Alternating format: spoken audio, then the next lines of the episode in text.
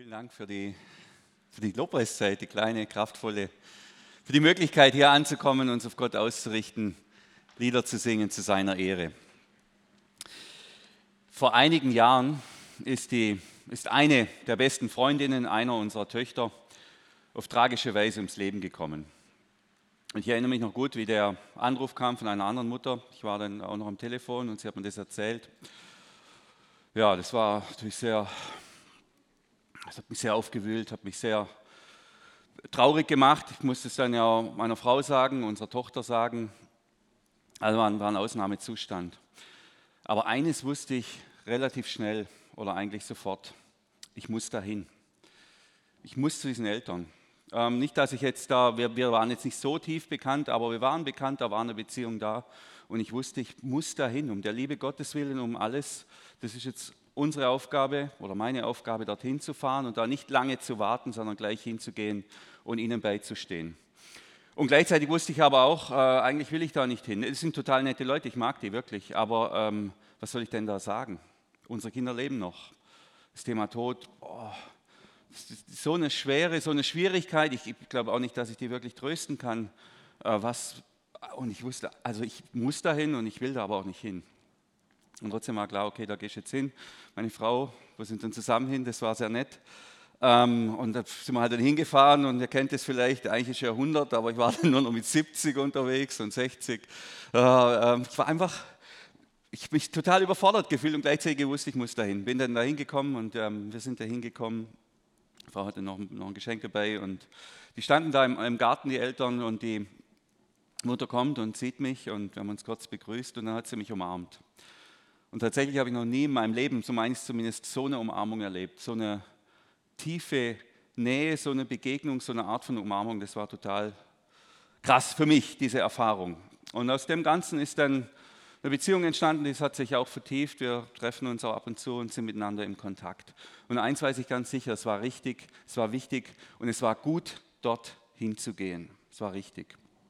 Und meine Predigtthese für heute, oder so die, die Grundidee von dieser Predigt ist, dass bedeutende Begegnungen, lebenswichtige Begegnungen, relevante Begegnungen eben oft außerhalb unserer eigenen Komfortzone stattfinden. Also da, wo ich mich vielleicht auch überwinden muss, wo ich etwas überwinden muss, ähm, da finden bedeutende Begegnungen statt. Und deshalb sind wir als Jesus-Nachfolger, das gilt jetzt mal nicht für alle für die Predigt, aber alle diejenigen, die an irgendeiner Stelle in ihrem Leben gesagt haben, jawohl, ich will mit dem Jesus gehen, ich will versuchen, diesem Jesus hinterherzugehen mit meinem Leben, ich will mit meinem Leben sein Leben imitieren. Und deshalb sind wir herausgefordert aus Liebe, aus Liebe zu den Menschen und aus Liebe zu den Mitmenschen, aus Liebe vielleicht auch zu den Menschen, die uns weiter weg sind, immer wieder unsere eigene Komfortzone zu verlassen um aus Liebe bei den Menschen zu sein, die uns gerade brauchen. Das kostet auch uns was, aber am Ende gewinnen wir auch was, weil es eben bedeutende Begegnungen sind, die wir da erleben oder erleben können. Ein geistlicher Begleiter hat mir vor einiger Zeit den Satz gesagt, ähm, Daniel, wo die Angst ist, da ist der Weg. Wo die Angst ist, da ist der Weg.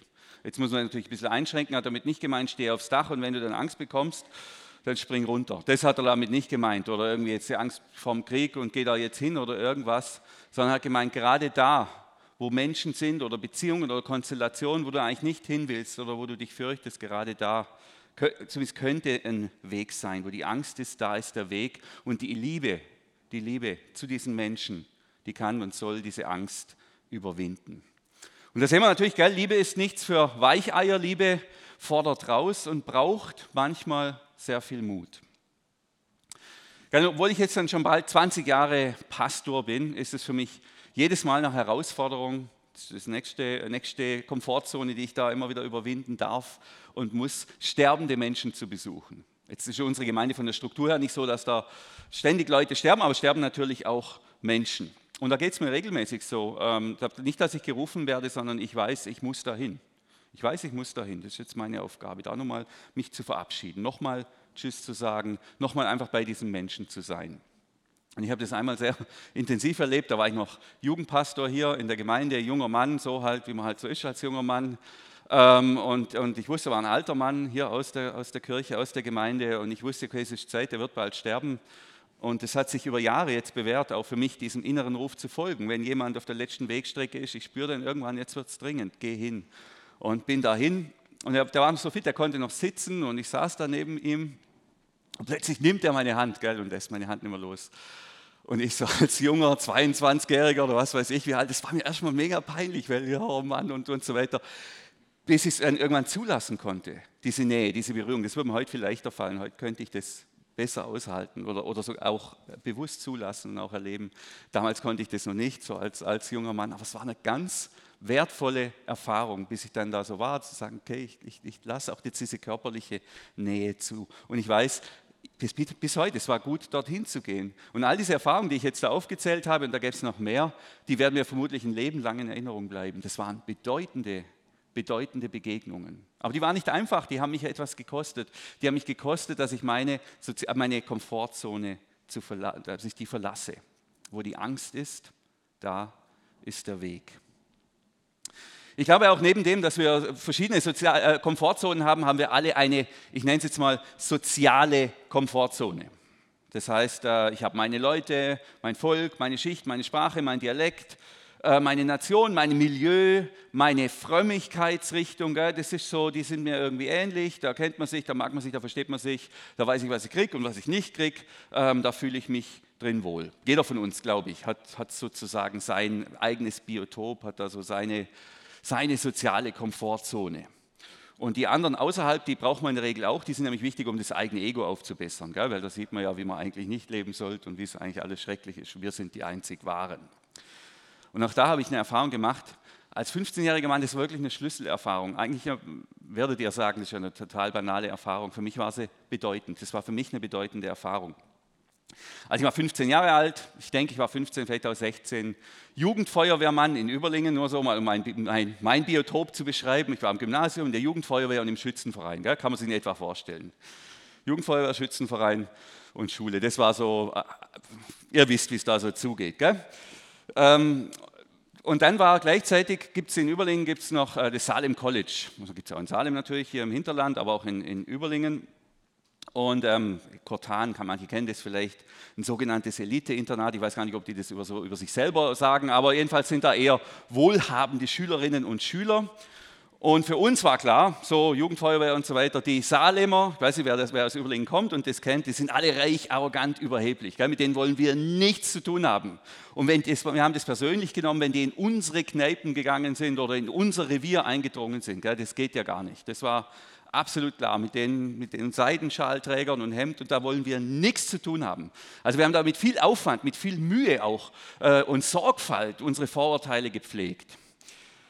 Jetzt hat dieses Salem College hatte, zumindest zu der Zeit, ich weiß nicht, ob das heute noch so ist, in Spetzgart eine Jugendfeuerwehr. Und da mussten wir da so gemeinsam eine Ausbildung machen.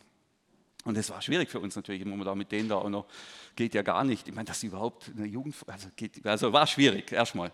Jedenfalls haben wir dann zusammen unsere Ausbildung gemacht und wir saßen an einem gemeinsamen Tisch äh, äh, hier, die Überlinger Jugendfeuerwehr halt, wie es halt so ist. Und plötzlich kommt einer dieser Salemer Jugendfeuerwehrmänner zu uns an den Tisch, gell?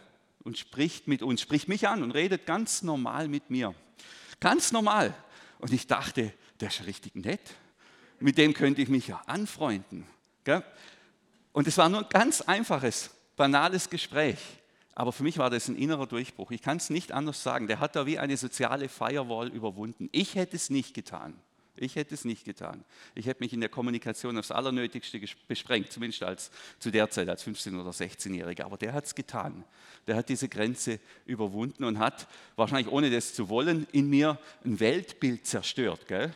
Der hat da echt was angerichtet, verheerende Auswirkungen, ohne dass er das äh, wahrscheinlich gemerkt hat oder auch bis heute weiß. Aber das war eine, war eine Erfahrung, die mich geprägt hat, weil ich gemerkt habe, traue diesen Parolen nicht, traue diesen, trau diesen Bildern nicht, diesen Vorurteilen hinter jeder sozialen Firewall, will ich es mal nennen. Und das war eine soziale Firewall, ich war nicht in der Lage, die zu durchbrechen, äh, sind echte Menschen. Und das, die echten Menschen sind immer anders, als man denkt. Und die sind es wert, dass man sich nach ihnen ausstreckt und dass man ihnen begegnet. Mein Eindruck ist, wir freikirchlichen Christen, wir haben uns da ganz gut entwickelt in den letzten 20 Jahren, äh, aber wir sind da immer noch anfällig. Wir haben ja mit großer Hingabe, ich erinnere mich ja noch, wie das auch früher in unserer Gemeinde war, auch hier mit viel Leidenschaft und Engagement Vorurteile gepflegt. Katholiken, Landeskirchler, äh, Anthroposophen, Moslems, Abtreiber, überhaupt alle, äh, außer wir. Ganz schwierig, haben uns abgegrenzt, haben auch uns viel Mühe gegeben. Ähm, und das hat natürlich seine Vor- und Nachteile, da gehen wir nachher noch drauf ein. Aber die, das Thema ist natürlich, die Liebe, die bleibt dann immer im eigenen Biotop. Die Liebe, die bleibt immer in der eigenen Suppe. Die bleibt immer auch, muss man ehrlicherweise auch dazu sagen, immer in der eigenen sozialen Komfortzone. Ich bleibe immer da, wo ich mich sicher fühle, wo ich mich wohlfühle. Wenn ich jetzt aber unseren Boss anschaue, Jesus, von dem sich haben sich ja manche von uns, wie so wie ich auch, verpflichtet, dem Jesus hinterherzugehen. Manche von uns haben sich taufen lassen, haben das öffentlich bekundet in einem öffentlichen Akt. Jawohl, ich gehöre zu diesem Jesus, ich gehe ihm hinterher. Und wenn ich jetzt unseren Boss anschaue, wenn ich jetzt den Jesus anschaue, dann sehe ich einen Mensch, der regelmäßig und ganz bewusst immer wieder solche sozialen Grenzen überwindet, ganz bewusst überschreitet. Der besucht jemanden in der Quarantäne, gell? geht ja gar nicht, zu Leprakranke, die waren lebenslang die Quarantäne, geht der einfach hin, berührt die sogar. Der ähm, besucht die falschgläubigen Samariter. Gell? Das war, die waren ja irgendwie noch nah dran und doch irgendwie haben sie es nicht kapiert, natürlich nicht. Der redet da einfach mit denen über den Glauben. Hallo, das macht sonst keiner. Äh, Römer, ganz mies. Prostituierte, gefährlich, heikel, hat der kein Schmerz damit. Also Jesus war da wirklich ein sozialer Grenzgänger. Und da schauen wir uns jetzt mal eine äh, Erfahrung an, die da ein Mensch gemacht hat mit Jesus. Aus dem Lukas-Evangelium lesen wir Folgendes. Jesus ging nach Jericho hinein und zog durch die Stadt. Also Jericho, große Kreisstadt, zumindest heute von der Größe her, damals auch, bedeutende Stadt, antike Stadt, sehr alte Stadt, ähm, jüdische Stadt und Jesus ist zu Besuch in der Stadt und alle wissen, okay, es hat sich rumgesprochen, der Jesus ist ein besonderer Mensch. Er ist übrigens der Held in der Geschichte, gell? der Jesus. Der läuft da durch die Straßen, die Menschen kommen, große Menschenkraut um ihn rum und er heilt und lehrt und predigt und so weiter. Riesenspektakel. So, und jetzt kommt der Antiheld in der Geschichte. In Jericho lebte ein Mann namens Zachäus. Er war der oberste Zolleinnehmer der Stadt und war sehr reich, sehr reich. So ist der andere Mann, ja? Jesus, der Held, der durch die Stadt zieht und die Menschen folgen ihm, sind um ihn rum. Und dann haben wir noch den Zachäus. Was wissen wir über den Zachäus? Der Mann ist sehr reich. Jetzt, ab wann ist man eigentlich sehr reich? Habe ich mir auch überlegt. Also ist man mit einer Million sehr reich? Heute würde ich nicht sagen. Ich würde sagen, da ist man reich. Da ist man reich. Ich würde sagen, reich ist man, wenn man aus dem Stand mindestens ein Flugzeug kaufen kann und das unterhalten kann. Nee, da ist man sehr reich. So, sorry. 10 Millionen. Wäre das was für sehr reich? Ja, kommt hin. Kann jemand mithalten übrigens? Wir haben gerade ein, Baupro ein Bauprojekt. Da wären wir mit 600.000 wären wir schon fast aus dem Schneider. Nur so, gell, als Info. Ähm, gerne großzügig geben, das Geld ist sehr gut angelegt. So, jetzt sind wir weiter. Also, der, und der ist reich geworden übrigens durch seinen Beruf, äh, dieser Zachäus, hat diese 10 Millionen selbst verdient, selbst erwirtschaftet, und zwar als Zolleinnehmer. Gell? Ähm, wenn wir jetzt an Zolleinnehmer denken, wenn wir das lesen, dann äh, denken wir ja so an Zöllner, gell? an den hier. Kennt ihr das? Manchmal steht man am Zoll und die machen nur so. So. Gell? Dafür werden die bezahlt. Das ist, so war das. Ähm, und das ist natürlich das falsche Bild. Haben Sie Ware dabei oder irgendwas? Das ist nicht ein, Zoll, ein Zöllner, wie es wir jetzt kennen vom Zoll, der am Zoll steht und die Leute durchwinkt. Ein Zolleinnehmer, das war ein ganz anderes System. Jemand hat mal gesagt, das Römische Reich, wenn wir ans Römische Reich denken, dann denkt man ja mehr an so ein Imperium, gell? vielleicht wie jetzt, was weiß ich, da haben wir keine Beispiele. Ähm, aber jemand hat mal gesagt, wenn man das Römische äh, Reich genauer anguckt, dann muss man sagen, im Grunde war das ein gigantisches Franchise-Unternehmen. Also das war strukturiert eigentlich viel mehr wie McDonald's. Das heißt, die sind da in eine Region gegangen, haben das militärisch erobert und ähm, quasi aus Rom kam die Sicherheit, kam der Schutz, da kamen, die, äh, da kamen die Vorgaben auch für den Lebensstil. Aber vor Ort wurde dann das Recht, Steuern einzutreiben, an den meistbietenden verpachtet. Das wäre mal natürlich ein Geschäft. Jemand könnte jetzt zum Beispiel das Finanzamt Überlingen pachten. Ähm, und der darf natürlich, der muss natürlich was nach Berlin abführen, ist ja klar, und auch noch was nach Stuttgart und auch noch ein bisschen was nach Überlingen, aber den Rest darf er behalten. Und es gibt keine Vorgabe, wie hoch die Steuern sein müssen. Also das wäre wär eine Sache. Ich hätte da eine gute Idee zum Beispiel für die Grundsteuer, wie man das besser regeln könnte. Hätten alle was davon, gell? und ich natürlich auch. So war das Prinzip, so, so hat es damals funktioniert. Also da hat einer konnte, konnte da quasi beliebig hoch Steuern einnehmen, da musste er halt seine Pflicht abführen. Und jetzt muss man sich mal vorstellen, wie, wie das Umfeld war. Die Römer damals waren das, ich glaube, das darf man so sagen, was die Russen heute in der Ukraine sind. Gell? Ein definitiv unerwünschte, grausame Besatzungsmacht. Und deshalb gab es übrigens in Juda bis zum Schluss immer, immer Aufstände, Krieg und Gewalt. Die Römer haben es auch nicht geschafft, dieses Land wirklich nachhaltig zu befrieden und zu besetzen. Das hat ja schlussendlich auch Jesus den Kopf gekostet. Diese ständige Unruhe und diese ständige Angst. Jetzt kommt schon wieder der nächste Anschlag, jetzt kommt schon wieder der nächste Aufstand. Das wollen wir nicht. Also wir sehen auch da, wie schwierig das ist, überhaupt ein Land zu besetzen, wie grausam man da vorgehen muss und dass es am Ende nicht gelingt. Und so ist es auch den Römern ja auch nicht gelungen, erst als sie alle Juden vertrieben hatte. Also das war die Situation. Die Juden besetzt von einer Macht, die grausam war, die brutal war und mit der sie eigentlich nichts zu tun haben wollen. Und jetzt haben wir hier ähm, einen Zolleinnehmer und der ist natürlich der mieseste von allem. Der einfache römische Legionär, gut, lesen wir auch in der Bibel, der hat ein bisschen erpresst, der hat natürlich auch versucht, sich noch sein, sein Sold aufzubessern, aber der wurde nicht reich, nicht mal im Ansatz. Aber der Zolleinnehmer, der wurde sehr reich. Geschützt von dieser, von dieser Supermacht, von diesen Soldaten wurde der reich. Und zwar auf Kosten, und zwar auf Kosten des einfachen Mannes, der einfachen Frau. Man könnte im Grunde auch sagen, der Zachäus war so eine Art Oligarch. Gell? Zachäowitsch könnte man ihn vielleicht auch nennen. Gell? Das war ein Kollaborateur, wirklich. Der war, der war unverschämt reich, weil er sich in dieser Supermacht da irgendwie arrangiert hat und die eigenen Leute, er war ja übrigens Jude, und die eigenen Leute ausgenommen hat. Gell? Also man versteht vielleicht auch jetzt besser, warum der so eine No-Meat-Person war oder warum sein Haus eine No-Go-Area war. Da geht man nicht hin. Es würde doch jetzt kein ukrainischer äh, äh, Lehrer zu einem russischen General zum Abendessen gehen und den besuchen und die würden sich austauschen. Der wird sicher, der, der braucht ja nicht mehr heimgehen. Das ist vorbei, wenn der da einfach so mit dem, mit dem Feind da rummacht. Und genau so macht es aber der, der, der, das ist der Zachäus. Gell? Nur, dass man uns das mal ein bisschen vorstellt, weil der kommt ja in der Regel in den Kinderbibeln vor. Und äh, da können wir dann lesen, genau das wäre dann schon der nächste Teil, dass es ein sehr kleiner Mann war. Und dann denkt man da so, das ist so, nett, so, so ein kleines Männle, halt nette Geschichte von kleinen Männle. Und Jesus sieht den Kleinen. Nein, überhaupt gar nicht. Das heißt ja übrigens, hüte dich vor kleinen Männern. Gell? Die, müssen, die müssen viel kompensieren. Ich schätze mal, das war bei Zachäus auch so. Aber der war, das war schwierig mit dem. Das war mega schwierig. Der war wirklich, mit dem wollte man nichts zu tun haben, weil er eigentlich das Schlimmste getan hat, was man machen kann. Das eigene Volk verraten und verkaufen. Das eigene Volk verkaufen, die eigenen Leute verkaufen. Gell? Und steht noch unter dem Schutz der Römer. Aber er ist neugierig, der Zachäus, er wollte unbedingt sehen, wer dieser Jesus sei. Das interessiert ihn. Aber er war klein. Und die Menschenmenge versperrte ihm die Sicht. Gell? Das ist vielleicht die Rache des kleinen Mannes. Dem kann man ja nichts tun, dem Zachäus. Gell? Das geht gar nicht. Äh, da steht ja unter römischem Schutz. Aber sage ich mal, den nicht gut, das ist ja kein Verbrechen.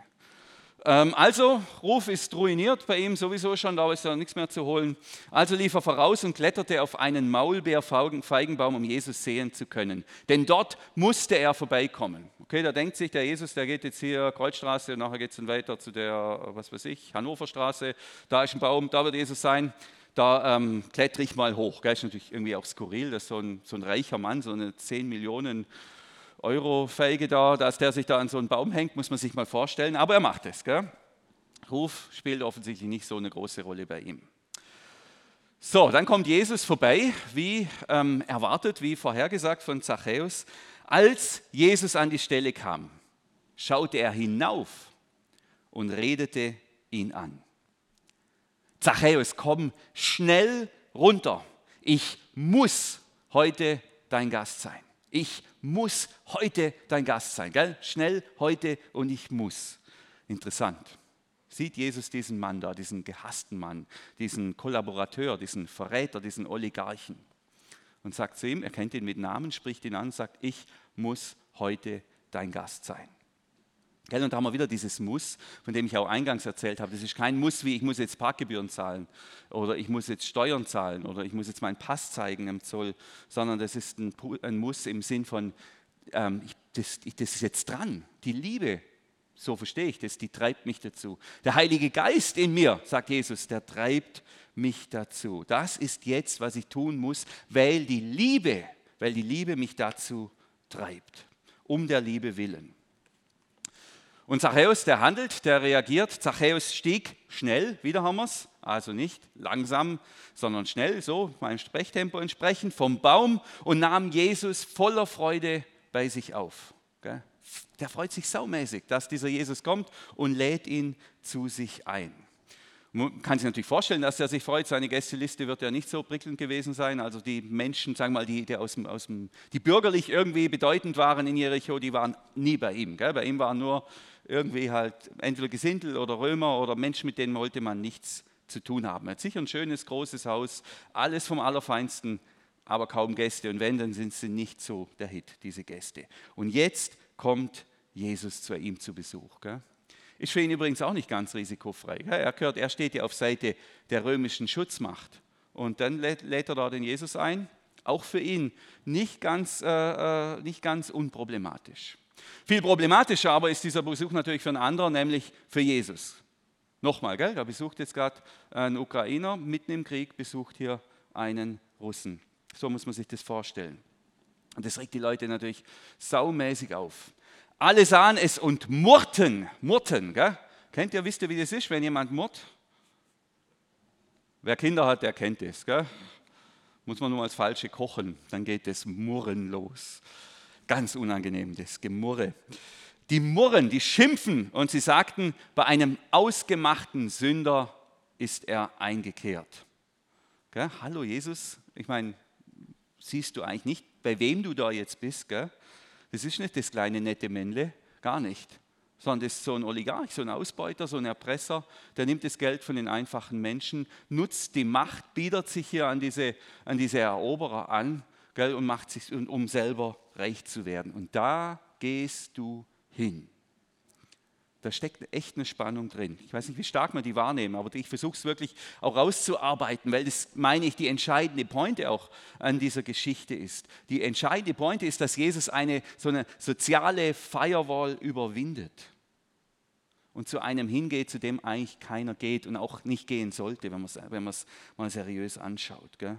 Verschärft wird es ja noch dadurch, dass Jesus Jude ist. Und man muss sich fragen, sag mal, kennt Jesus die Bibel nicht? Gell? Kennt Jesus das Alte Testament nicht, wenn der so handelt? Ich weiß nicht, über den, da gibt es viele Stellen, aber nehmen wir mal nur vielleicht die berühmteste, die prominenteste, die Einführung in das Gebets- und Liederbuch der Bibel, Psalm 1. Wie glücklich ist ein Mensch, der sich nicht verführen lässt von denen, die Gottes Gebote missachten, der nicht dem Gebeißspiel gewissenloser Sünder folgt und nicht zusammensitzt mit Leuten, denen nichts heilig ist. Und was macht Jesus? Er besucht gerade so einen, von dem da gewarnt wird, wo es heißt, halte dich von so Leuten fern. Gerade das hebelt Jesus hier aus. Psalm 1, Psalm 1, gell? Ich meine, das, ist ja ein bedeutendes, das ist ja ein bedeutendes Wort. Und da sehen wir, und, und, ich kann das jetzt auch nicht auflösen übrigens, ich kann es nicht, ich, ich, oder ich würde, ich, würde es mich auch nicht wagen, das jetzt aufzulösen. Zu sagen, ja gut, Jesus kommt und alles, und Jesus löst alles auf und alles, was im Alten Testament spielt, da steht, das spielt jetzt irgendwie so in der, in der, in der Tora, das spielt jetzt nicht mehr so eine Rolle, jetzt zählt nur noch Jesus.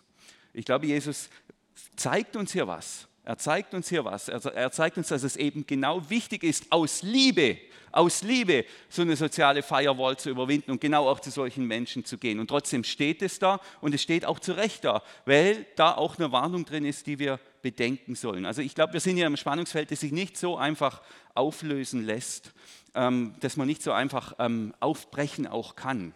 Denn die Frage ist ja, wie gehen wir jetzt und als Nachfolger von Jesus, wie gehen wir mit solchen Menschen um? Sozial geächteten Menschen, aber Menschen, die auch wirklich schwierig sind, die Schlimmes getan haben oder Schlimmes tun. Menschen jenseits auch von unserem sozialen Biotop.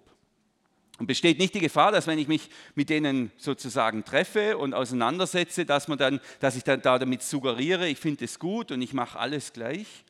Und ich bin mir sicher, manche von euch denken jetzt, ja, da hätte ich jetzt kein Problem damit. Das ist für mich, ja, da wäre ich wie Jesus, da würde ich sofort hingehen. Ich mache mal ein Beispiel, war aktuell, das ist jetzt ein paar Jahre schon her. Ähm, wir hatten ganz konkret die Anfrage von der AfD, Christen in der AfD, die würden hier gerne eine Tagung machen auf der Lindenwiese. Ist das ein Problem? Wäre es ein Problem für irgendjemand? Ja, da merkt man so ganz so einfach, je nachdem, ich weiß ja, manche stehen, sehen das so oder so. Aber was natürlich dann passiert, wenn die dann noch schöne Pressekonferenz machen auf der Lindenwiese, kann man sich ja alles schön vorstellen, äh, äh, dass natürlich dann plötzlich, dass, dass dann viele sagen, ja, die Lindenwiese, das ist so eine Art völkische, nationalkonservative, rechtsgerichtete Freikirche. Wenn dann noch einen Rock anhat, dann ist ganz klar, wo man dann ist sowieso klar, wo man die einordnet. Und dann merkt man plötzlich, na, so ganz einfach ist das ja nicht. Klar geht der Jesus dahin. Aber sind wir es bereit auch zu tun? Sind wir bereit, in diese Spannungen reinzugehen? Und gilt ja auch noch Psalm 1, ist es überhaupt weise, das zu tun und das zu jeder Zeit zu tun? Also nur so, als ähm, dass man ein bisschen spürt, die Dynamik, der sich Jesus da stellt, indem er da hingeht. Gell, zu, diesem, zu diesem römischen, zu diesem Römerfreund, gell, zu diesem Oligarchen, zu diesem Zachäowitsch, zu diesem Menschenausbeuter. Das ist die Spannung. Wenn ich einen Impfgegner besuche, bin ich ja deswegen noch kein Impfgegner. Aber die Gefahr ist groß, dass man mich für einen hält. Wie gehen wir damit um? Und jetzt hatten wir ja dieses sonderbare Phänomen, dass sich ja jetzt jeder, irgendwie, jeder, der irgendwie Russisch spricht, von Putin lossagen muss. Und wenn er das nicht tut, dann wird er, weiß mit was für, mit, weiß ich wie, belegt oder be, be, behandelt. Ähm, da haben wir das auch. Nein, man darf auf keinen Fall jetzt irgendwie, darf, da darf keine Verbindung sein. Und jetzt schauen wir, haben wir gerade heute den Jesus, der da ganz anders handelt. Gell? Der, der, sich, und jetzt ist aber wichtig, der sich aus Liebe, aus Liebe nicht davon abhalten lässt, soziale Grenzen, solche sozialen Firewalls zu durchbringen, zu durchdringen. Und hier lerne ich, dass die Liebe stärker sein muss, stärker sein muss als alle sozialen Grenzen und stärker als die Angst davor, irgendwie komisch mit irgendjemand gleichgesetzt zu werden. Und ich lerne noch was von Jesus. Ich lerne nämlich nur, dass ich mich hier mit jemand treffe oder mich mit jemand auseinandersetze. Deswegen heißt es ja nicht, dass ich gleich alles gut und richtig finde, was der tut. Nur weil Jesus dahin geht, sagt er ja nicht einwandfrei, Zachäus, optimale Berufswunsch, du hast alles richtig gemacht, ich wünschte, jeder junge Jude würde so handeln wie du. Das sagt er ja gar nicht. Das meint er ja auch gar nicht.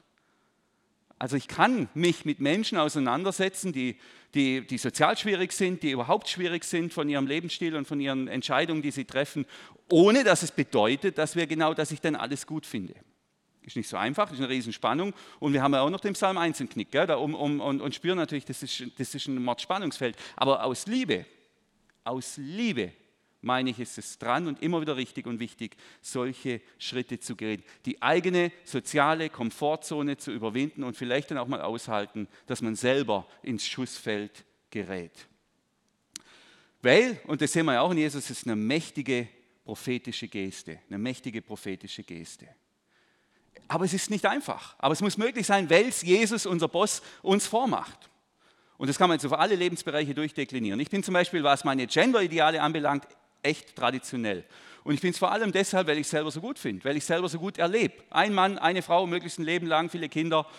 Wenn man will, noch ein Hund dazu, aber das würde ich schon sagen, optional. Gell? Aber ich finde es vom Prinzip her so gut. Ich erlebe es so gut und ich erlebe es übrigens auch so, so krisenbelastbar das Modell Familie. Und das, das, funktioniert aus meiner Sicht richtig gut. Aber wenn das jetzt meine, und, und ich meine auch, dass das, das ist, was die Bibel uns empfiehlt, aber wenn das meine Überzeugung ist, warum sollte ich mich dann nicht mit Menschen auseinandersetzen, die das ganz anders tun? Was habe ich denn zu verlieren? Warum sollte ich Menschen nicht in ihrem Lebenshaus besuchen, die da eine andere Vorstellung haben, die da einen anderen Weg gehen? Warum sollte ich mich nicht auf sie einlassen? Warum sollte ich mich von der Liebe nicht dahin treiben lassen, genau diese soziale Firewall zu überwinden? Denn Jesus tut es auch. Jesus tut es auch. Und Liebe heißt für mich hier, meine soziale Komfortzone zu verlassen und mich auf die Menschen jenseits meiner Vorurteile einzulassen. Denn Jesus tut es auch. Ähm, Putin ist jetzt ja ein, ein, ein furchtbar, äh, eine furchtbare Situation. Und ich glaube, der Mann, äh, ähm, der hat zu lange seinen eigenen Lügen geglaubt. Und es wird ihn alles über kurz oder lang zu Fall bringen. Das kann gar nicht gut enden. Aber warum sollte ich mich jetzt nicht mit Menschen auseinandersetzen, die das anders sehen? Und warum sollte ich die nicht ernst nehmen oder womöglich auch in ihrem Lebenshaus besuchen? Jesus tut es auch. Und das ist meine Einladung aus, aus Liebe, aus Liebe und auch aus Nachfolge zu Jesus Christus, die eigene soziale Komfortzone überwinden und mich auf den echten Menschen einlassen. Dann finden bedeutende Begegnungen statt. Nochmal, wo die Angst ist, da ist der Weg. Trotzdem, es gibt auch eine Einschränkung.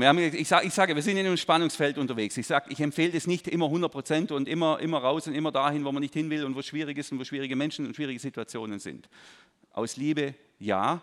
Noch eine Einschränkung und auch da warnt uns Paulus, der Apostel, ganz scharf es gibt so eine Art Ansteckungseffekt von Sünde, sagt Paulus. Er hat dann das Bild vom, vom Sauerteig. Gell? Und wenn Menschen außerhalb deiner sozialen Komfortzone oder auch innerhalb deiner Komfortzone dich vom Weg mit Gott abbringen, ernsthaft und seriös, dann würde ich sagen, halte dich von diesen Menschen fern. Da gilt wieder Psalm 1 und da darf man dann auch keine Kompromisse machen und sollte sich vor allem nicht selbst überschätzen, was die eigene Stärke anbelangt. Ist jetzt schon ein paar Jahre her, ich erinnere mich noch gut, da kommt ein, ein junger Mann hier aus dem Kontext der Gemeinde zu mir und sagt, was, der hatte eine Freundin, die er, die er liebt natürlich, geliebt hat. Äh, und hat er mir erzählt, weißt du, wir machen da mit unserem Fußballclub da einmal im Jahr so einen Jahresausflug und es endet immer gleich. Wir sind immer irgendwo im Rotmilieu unterwegs und geht dann halt bis zum Schluss. Ähm, und er sagt mir, ich weiß nicht, ob ich die Kraft habe, da dann meiner Freundin treu zu bleiben. Und dann, dann habe ich gesagt, dann bleib daheim, dann gehst du da nicht mit. Mach da keine Experimente, vor allem überschätzt dich nicht.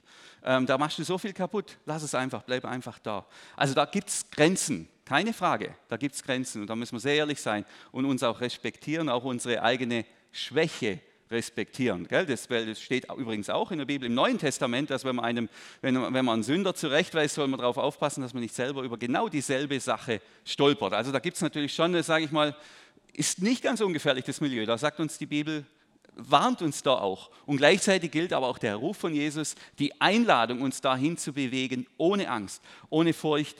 Er ist dabei und dort können, wenn uns die Liebe dort raustreibt aus unserer eigenen sozialen Komfortzone, dort können bedeutende Begegnungen stattfinden. Und dann haben wir noch die Dummköpfe, haben wir letzten Sonntag gehört, äh, äh, von denen sollen wir uns auch fernhalten. Also, ihr versteht die Spannung, die kann ich jetzt auch nicht ganz auflösen, will ich auch nicht. Äh, ich will auch niemand seiner Verantwortung entbinden und ich will natürlich auch nicht hören zum Schluss, der Dan hat gesagt, ich soll oder ich soll nicht, sondern da trifft jeder auch eigene verantwortliche Entscheidungen mit dem Heiligen Geist.